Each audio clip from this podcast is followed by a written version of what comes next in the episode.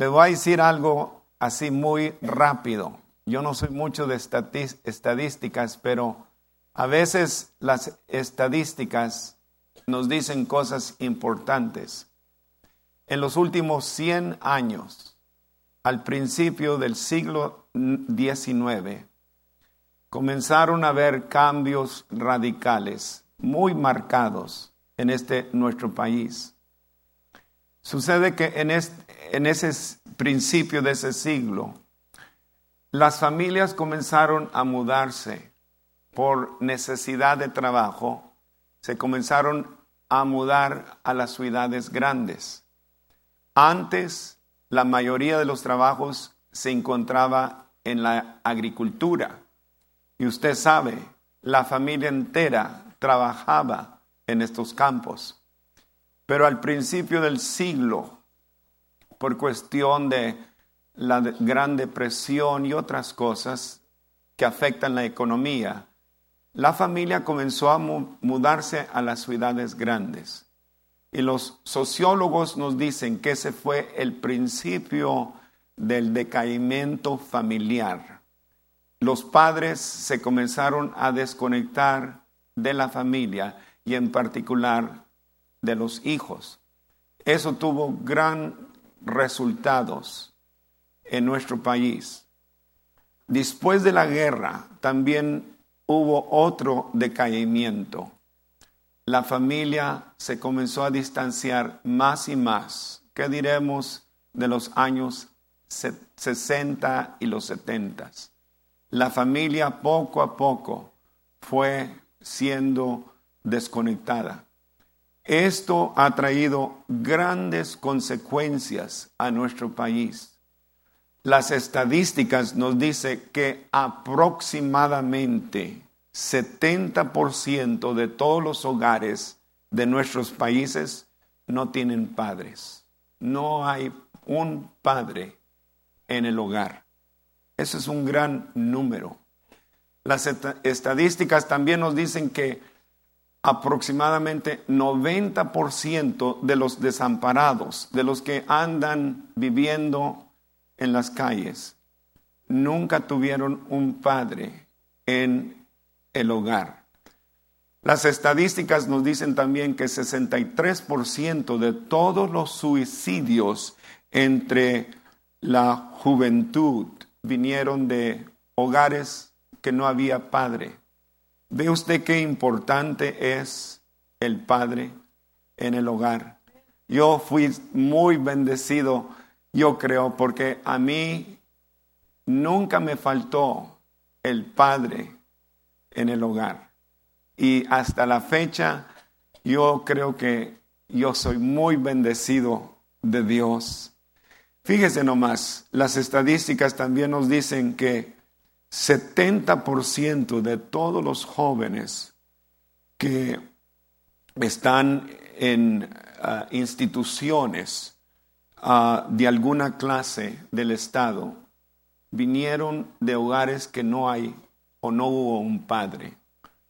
Pero mire, 85% de todos los presos, 85% de todos los presos no tuvieron un padre en un hogar.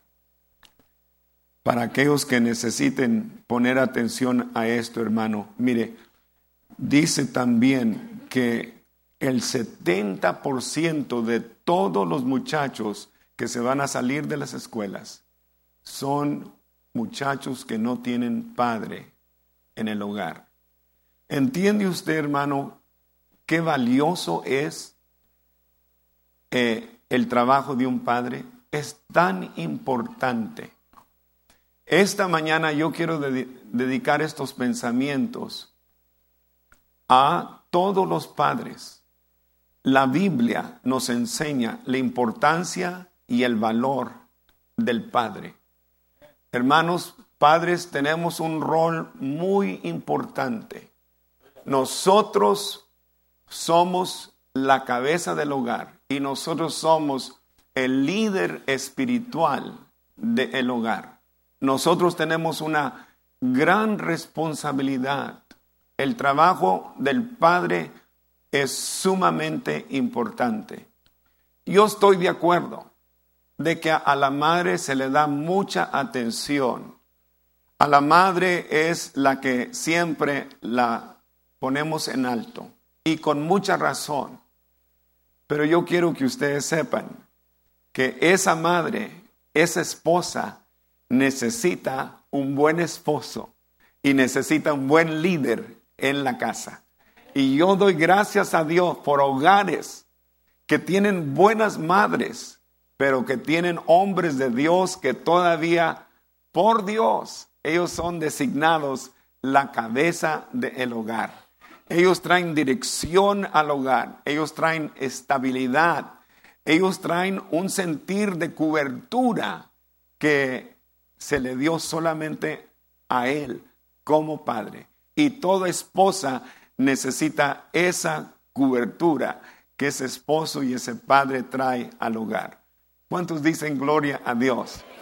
Si tienen sus Biblias, quiero que abran conmigo en 1 Tesalonicenses capítulo 2, versos 7 hasta el 12. Quiero darles a ustedes un cuadro de la paternidad. Pablo, escribiendo a los tesalonicenses, nos da un cuadro precioso de lo que es ser un padre cristiano. Y si tienen la Biblia, voy a empezar a leer del verso número 7. Antes fuimos tiernos entre vosotros como la nodriza que cuida con ternura a sus propios hijos. Tan grande es nuestro afecto por vosotros que hubiéramos querido entregarnos no solo el Evangelio de Dios, sino también nuestras propias vidas, porque habéis llegado a ser muy queridos. Porque os acordéis, hermanos, de, nuestro trabajo y fatiga, como trabajando de día y noche para no ser gravosos a ninguno de vosotros, os predicamos, predicamos el Evangelio de Dios. Vosotros sois testigos y Dios también de cuán santa, justa e irrepresiblemente nos comportamos con vosotros los creyentes. Así como también sabéis de qué modo, como el Padre a sus hijos, exhortamos y consolamos a cada uno de vosotros y os entregamos, encargamos que anduviésemos como es digno de Dios, que os llamó a su reino y gloria. Aquí hay cinco cualidades o cinco características y si las quiere, anótelas de la verdadera, genuina paternidad. Esto es lo que es ser un padre cristiano, padre de hijos y un buen esposo. Son cinco. Y se las voy a dar bien, bien rapidito. Primero, este padre es capaz, tiene la habilidad de expresar el amor verdadero. Ese es número uno. Es un padre que expresa el amor verdadero. Dice así, verso 8, tan grande es nuestro afecto por vosotros. Anótelo. Grande es nuestro afecto. En el lenguaje original nos habla de la intensidad del el amor. El amor de Pablo hacia estos hermanos era un amor intenso. Era un amor prácticamente que no se podía describir. Lo único que él quería decirles es, ustedes saben que nosotros verdaderamente los amamos. Los amamos mucho, mucho los amamos a ustedes. La importancia de expresar ese amor es muy importante. ¿Sabían ustedes que en la Biblia nos habla más acerca de el esposo amar a su esposa? En el caso de la esposa, no dice eso. La Biblia solamente dice de la esposa de respetar al esposo. Pero la Biblia dice mucho acerca de el esposo amar. Porque por naturaleza nosotros como varones se nos es muy difícil, es nuestra naturaleza expresar el amor.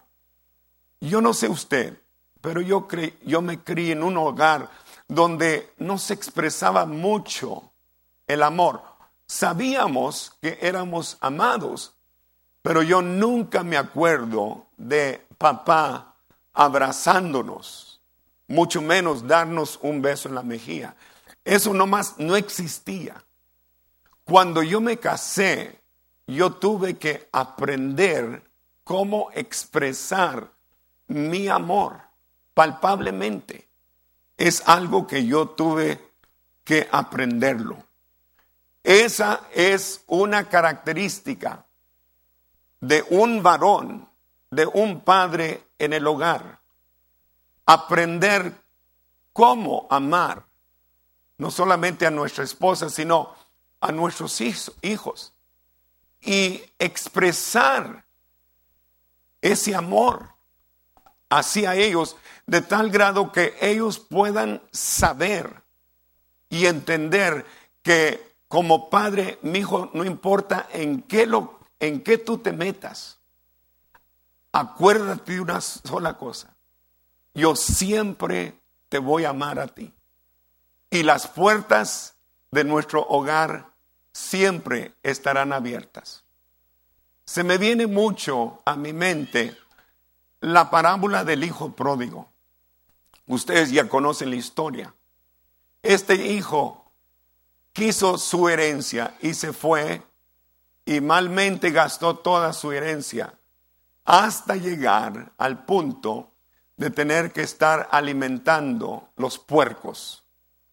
Ahí dice la escritura que él se acordó, hizo memoria de su, de su casa y de su padre. Es interesante para mí que la parábola nunca mencionó una madre, pero sí menciona a un padre. Y el hijo pródigo se acordó de ese padre. Y él dijo, ¿cuántos de los siervos de mi padre viven mejor que yo? Entonces él se propuso de regresar y decirle a su padre, Padre, he pecado contra el cielo y contra ti, y no soy digno de que me llames hijo, pero hazme como un esclavo.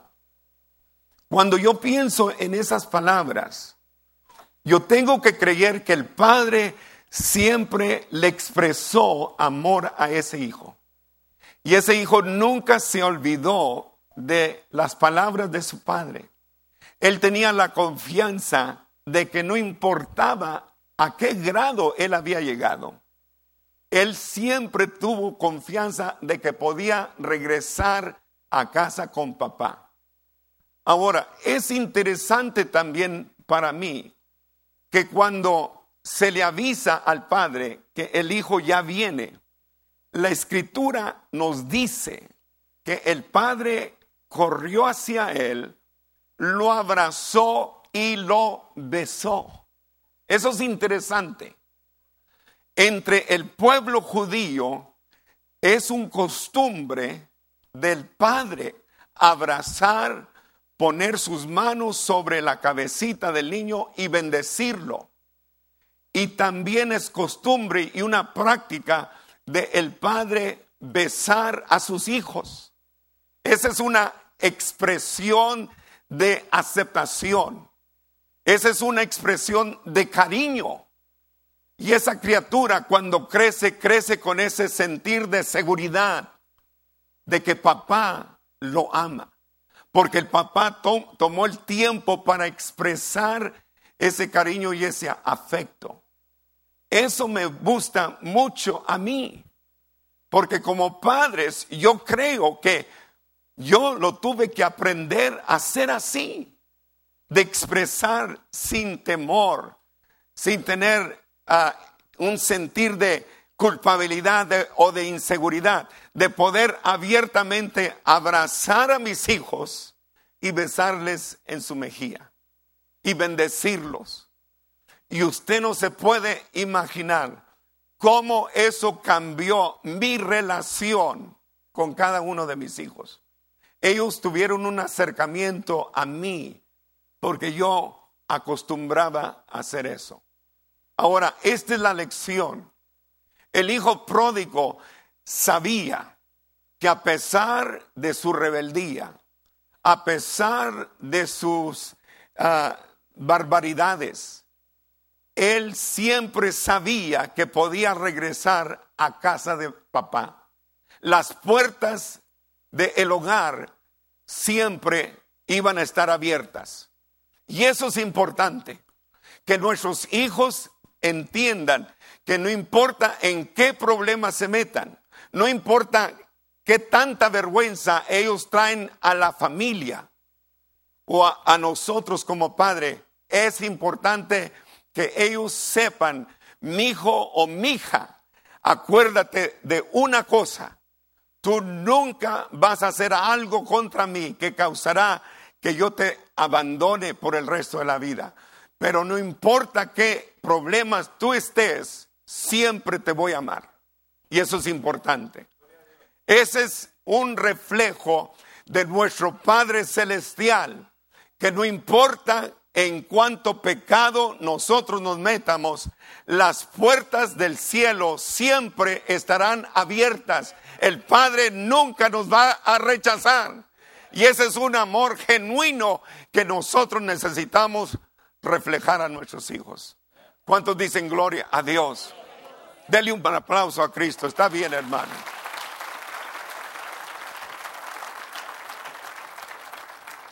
Esa es la primera cosa que yo veo. La segunda cosa que yo veo en este pasaje es de que este padre vivía una vida transparente. Es decir, yo puedo hacer abierto con mis hijos, con mi familia. No piensen que yo soy perfecto. Yo también tengo fallas, mi hijo. Dice Pablo en el verso número 8, tan grande es nuestro afecto por nosotros que quisiéramos, querido, entregarnos no solo el Evangelio de Dios, sino, sino también nuestras propias vidas. Aprendan una lección, hermanos, ¿ok? Es importante darles el Evangelio. Es importante enseñarles la palabra de Dios y hablarles de las buenas nuevas. Pero es más importante que los hijos a través de nuestras vidas puedan ver que nosotros verdaderamente le servimos al Señor Jesucristo. Ellos necesitan un modelo. Acuérdese, los hijos necesitan un modelo. Y ellos ven a papá, porque a, papá a una temprana edad lo van a ver como el héroe. Ellos quieren ser como papá es. Y si papá no es un buen modelo para ellos, los niños van a crear una confusión. Papá nos dice con sus labios algo, pero con su vida nos está demostrando algo muy diferente. Padres, hay que demostrarles a nuestros hijos y enseñarles que nuestro hogar es un, hogar diferente a una familia que no conoce a Dios y que no sirve a Dios. En nuestros hogares hay que enseñarles a ellos valores como la integridad, la honestidad y honrar a aquellos que están en autoridad. En un hogar donde no se sirve a Dios y no conocen a Dios, ellos ponen prioridades en otras cosas distintas. Ponen mucha prioridad en el placer, en el poder, en el prestigio y en posiciones, posesiones. Nomás póngase a pensar. Hoy en día, la mayoría de los niños no tienen respeto a las autoridades. No respetan ni sus maestros, ni las autoridades de la ciudad. No respetan la propiedad ajena. Ellos creen o piensan que ellos tienen el derecho de ir a destruir propiedad que no es de ellos. Quiebran ventanas, rayan paderes a nuestros vehículos, les tiran piedras, quiebran los vidrios y aún tiran los huevos. Ellos no tienen respeto. No hay, no hay respeto. Un día, yo no sé por qué, pero tuve la tentación de correr desde allá de mi oficina hasta el santuario de aquí y las puertas estaban abiertas. Y yo sospechaba que algo estaba mal y pronto, pronto buscaba ver por qué está abierta la puerta y qué será que alguien entró y agarró algo y me indicaron que por la puerta había salido un hombre y iba con una guitarra en su mano. Y yo corría detrás de él y le grité. Y se panicó tanto, hermano, que pronto paró. Y le dije, ¿para dónde vas con esa guitarra? ¿Y sabe lo que me dijo? Discúlpeme, yo creía que era mía. Y casi le decía, lo único que es tuyo es Tú eres un sinvergüenza. Pero no hay respeto, hermano. Y como, como varones cristianos, como padres cristianos, hay que inculcar a nuestros hijos siempre, siempre ser honestos. Nunca me vayas a llegar a la casa con algo que yo descubro que te lo robaste por allí. Porque yo personalmente te llevo a donde tú agarraste eso. Y le hablo al manejador y le digo al manejador lo que tú has hecho. Te voy a poner en vergüenza, mi hijo. Prefiero que pases por esta vergüenza y no que algún día tener que pasar por la vergüenza que tú estás enfrente de un juez y que el juez te va a sentenciar a años en la penitenciaría. Tenemos valores cristianos, tenemos principios y hay que enseñar a nuestros hijos esos valores y esos principios.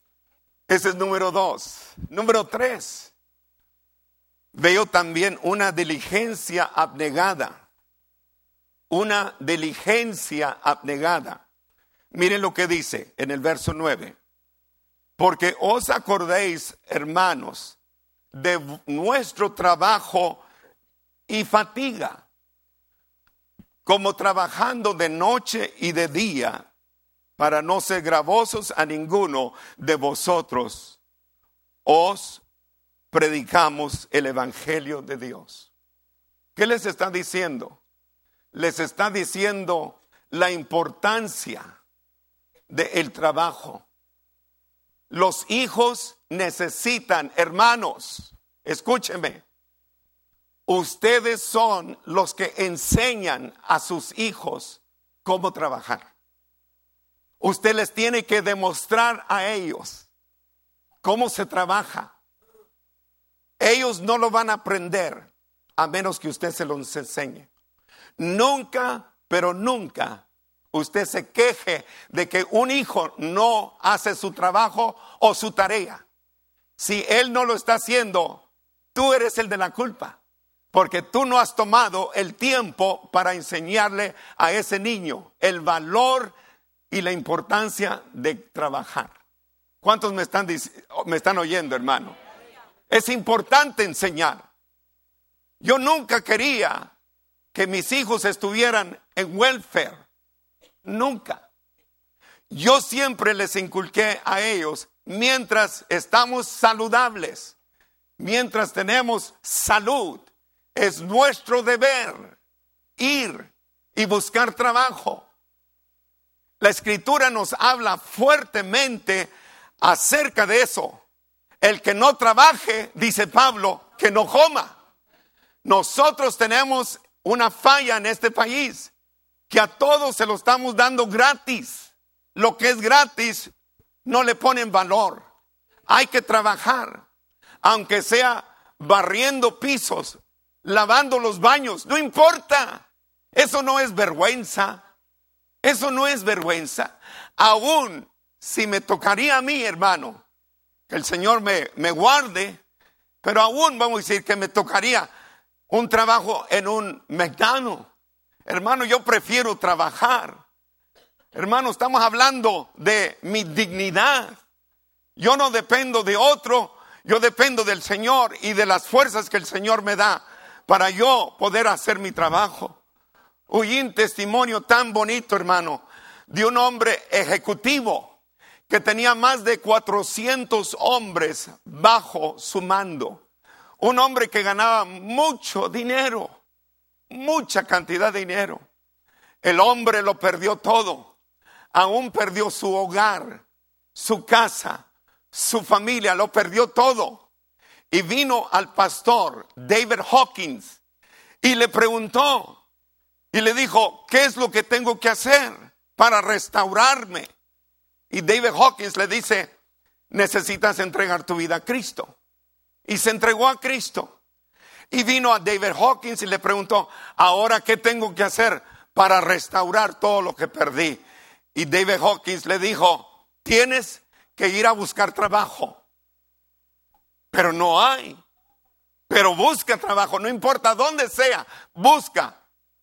Y David Hawkins le insistía, busca trabajo. Un día, David Hawkins entró en un McDonald's y vio el rótulo que decía que necesitaban un trabajador. Agarró el celular y le llamó a su amigo ejecutivo o ex ejecutivo y le dice, vente ahorita mismo porque ya te encontré un trabajo. Y cuando llegó, dice el Señor, yo no trabajo en esto. Y el David Hawkins dice, oh sí, esta es la voluntad de Dios, que trabajes aquí en este lugar. Y le obedeció, barriendo pisos y limpiando los baños. Qué humillación. Pero mire, él persistió y persistió y persistió. Al año lo elevaron. A los meses después lo elevaron más todavía. Llegó a ser manejador de ese McDonald's. Después la cooperativa se dio cuenta del trabajo que él hacía. ¿Sabe qué? Lo eligieron para que dirigiera toda una región de McDonald's y comenzó a ganar más dinero que lo que jamás él había ganado en toda su vida. No le tengas miedo al trabajo. Eso es lo que le estamos diciendo a nuestros hijos. Mi hijo, no tengas miedo al trabajo. El trabajo es tu amigo es tu mejor amigo. Aprende a apreciar el trabajo, porque si no aprende a apreciar el trabajo, no aprende a apreciar el dinero. Mientras no tiene trabajo, le vas a querer dar y dar y no va a apreciar el trabajo. Va a querer más y más cosas y luego se le va a hacer fácil robar para poder suplir todo lo que está, él desea. Y Pablo les está diciendo, ustedes vieron nuestro trabajo, trabajando día y noche. Yo doy gracias a Dios, hermano. Yo doy gracias a Dios. Mi principio fue un principio humilde en el campo. Usted sabe lo que es trabajar en el campo. Usted sabe lo que es trabajar. Del sol sale al sol se mete con sudor, con humedad, con hambre, con sed y trabajos duros que uno tiene que estar agachado todo el día. Oiga, hermano, yo me moría. Pero allá andaba papá y mamá y lo que aprendimos, lo aprendimos de ellos. Y el Señor nos sacó de allí, pero gloria a Dios por esos trabajos campesinos. ¿Cuántos dicen gloria a Dios? ¿Cuántos alaban a Dios? Padre, enseña a tus hijos a trabajar, que sean amantes del trabajo y que sean fiel a ese trabajo. ¿Cuántos dicen gloria a Dios? Le quieren dar un aplauso al Señor, hermano. Número cuatro, número cuatro, Una espiritualidad genuina. Eso es algo más que Él les enseña. En el verso 10, vosotros sois testigos y Dios también de cuán santa, justa e irreprensiblemente nos comportamos con vosotros los creyentes. Mire lo que le está diciendo. Ustedes son testigos. Ustedes vieron nuestra vida. Vieron que era una vida santa, justa e irreprensible. Nadie podía apuntarnos el dedo y acusarnos. Ustedes son testigos de que lo que nosotros predicamos, nosotros lo vivimos. Padres, ustedes son los líderes espirituales en la casa. Ustedes son. Usted tiene una gran responsabilidad de enseñar a esos hijos cómo vivir vidas que agradan al Señor. No les predique una cosa y usted actúe de una manera diferente. Lo que usted predique, usted viva lo primero. ¿Cuántos dicen gloria a Dios? Sí, si tú adoras aquí en el santuario, tú debes de hacerlo allá en tu casa. Si tú lees la Biblia aquí en el santuario, tú debes de leer la Biblia allá, que tus hijos te vean leyendo la palabra de Dios en tu casa.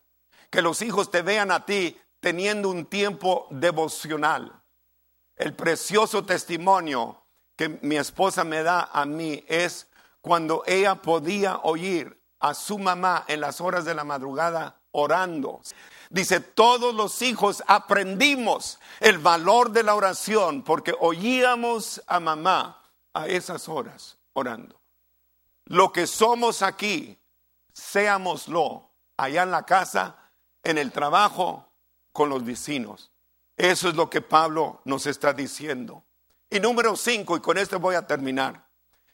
Hay que enseñar a nuestros hijos siempre con una actitud positiva. Vamos a influenciar, pero que seamos positivos, no negativos. Verso 11 dice, así como también sabéis de qué modo, como el Padre a sus hijos, exhortamos, consolamos a cada uno de vosotros. Ese es el trabajo de todo Padre, de exhortar, de decirle a los hijos, de animarlos, de seguir adelante, de servirle al Señor de todo corazón, exhortándonos en la fe, animándolos. No, mi hijo, hay que ir, tenemos que ser fiel a la iglesia, o a tus Royal Rangers, o a tus misioneritas, o a tus clases de escuela dominical. Mire, hermano, ¿qué es esto? Que muchas veces padres se vienen a la iglesia y dejan a los hijos en la casa. Hermano, no debe de hacer así. Cuando yo dije, yo y mi casa serviremos a Jehová. Yo estoy haciendo un compromiso por toda mi familia. Estoy firmando un contrato con Dios y yo le estoy diciendo a Dios, yo y mi casa le vamos a servir al Señor. Toda mi casa. Te guste o no te guste, si entras en un berrinche, no entras en berrinche, no importa, vamos a ir a la iglesia. Alístense, porque a cierta hora nos vamos a ir. ¿Cuántos dicen gloria a Dios? Alabado sea el nombre del Señor.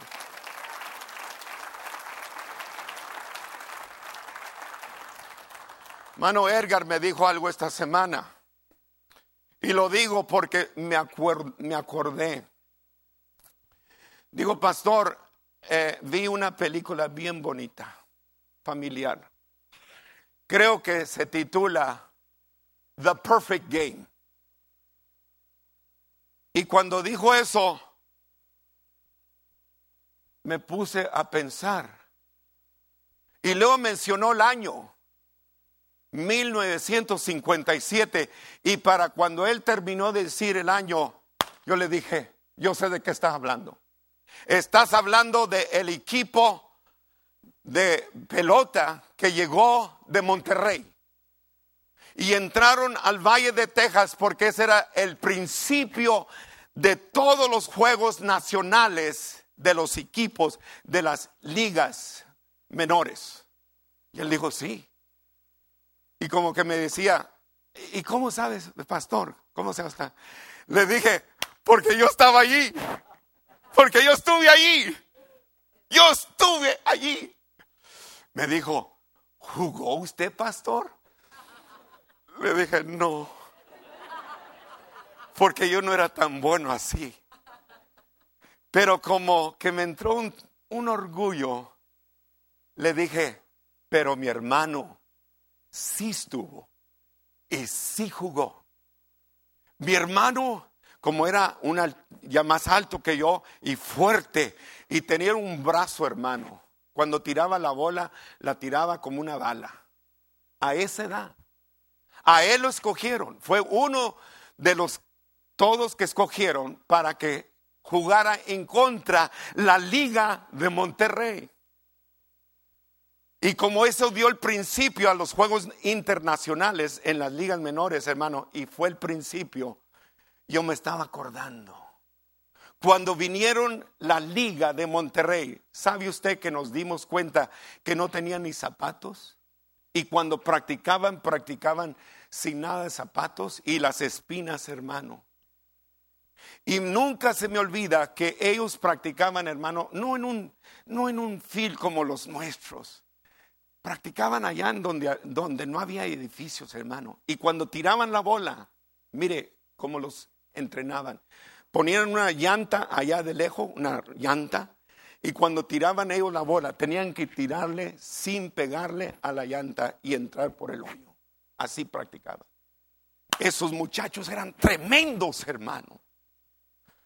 Todo el Valle de Texas estaba emocionado porque tenían lo mejor de todas las ciudades del Valle, habían escogido la mejor, los mejores jugadores, pero vino Monterrey, hermano, y se los hizo pedazos. Esos chamacos, hermano, eran tremendos. Y se fueron y se fueron los muchachos de Monterrey hasta llegar a, ese, a ese lugar nacional. Y dice que en la ruta la migra los paró porque no tenían documentación.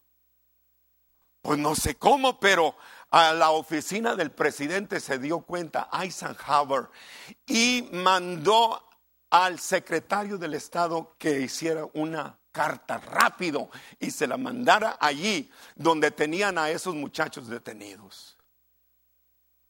Y la carta decía simplemente, estos niños son eh, invitados por el país nuestro. Ábrenle la puerta y no los molesten ya. Y se fueron hasta la nacional, hermano. ¿Y qué cree? Ganaron.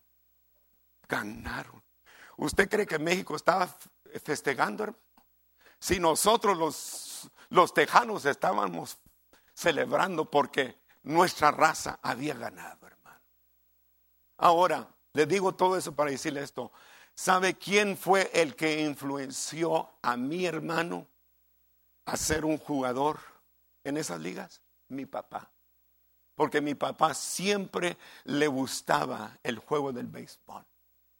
Y tanto lo influenció que mi papá le inculcó a él, haz lo mejor. Y cuando él jugó, hermano, mi papá celebraba, hasta hacía maromas de gusto, que se, sentía orgulloso. Pero ahora, imagínese usted, los padres de los niños que vinieron de Monterrey. Qué orgullo. El padre va a influenciar, para bien o para mal. Termino con esto. Me estaba acordando esta mañana de un hombre predicador pastor tan inteligente que se cree que nunca en la historia de este país ha producido otro hombre tan más inteligente y un hombre de Dios como este hombre. Nació en 1703. Su nombre era Jonathan Edwards. Era un hombre brillante. Era un hombre estudioso de la palabra de Dios. Jonathan Edwards, hermano, fue pastor, escritor y presidente de la Universidad de Princeton. Tuvo 11 niños y a cada uno de los 11 les dedicó tiempo. Mire, si no, si no se acuerda, Jonathan Edwards escribió o dio el mensaje Sinners in the hands of an angry God. ¿Ok? No sé cómo traducirlo. Pecadores en manos de un, de un Dios airado. Once niños. Y a cada uno les dedicó tiempo. Mire, la descendencia, solamente los varones de Jonathan Edwards. 300 de sus descendientes llegaron a ser pastores, misioneros, profesores en teología. 120 fueron profesores en universidades. 110 fueron abogados. 60 fueron autores prominentes. 30 vinieron a ser jueces aquí en los Estados Unidos. 14 fueron presidentes de universidades y colegios. Tres sirvieron en el Congreso y uno vino a ser vicepresidente en los Estados Unidos. Un hombre influenció una multitud de hombres y mujeres, porque era padre, porque temía a Dios y porque conocía su responsabilidad a Dios. Yo creo que el galardón más grande, hermano, que yo como padre tengo, es de ver a cada uno de mis hijos sirviéndole al Señor con todo el corazón. Yo ya no quiero más. Ya el Señor me lo dio todo. Si tú no has llegado allí, hermano, ora al Señor para que el Señor te dé a tus hijos para el reino. Porque yo soy de la convicción, yo y mi casa serviremos a Jehová. Dele un aplauso a Cristo. Chito, can you come?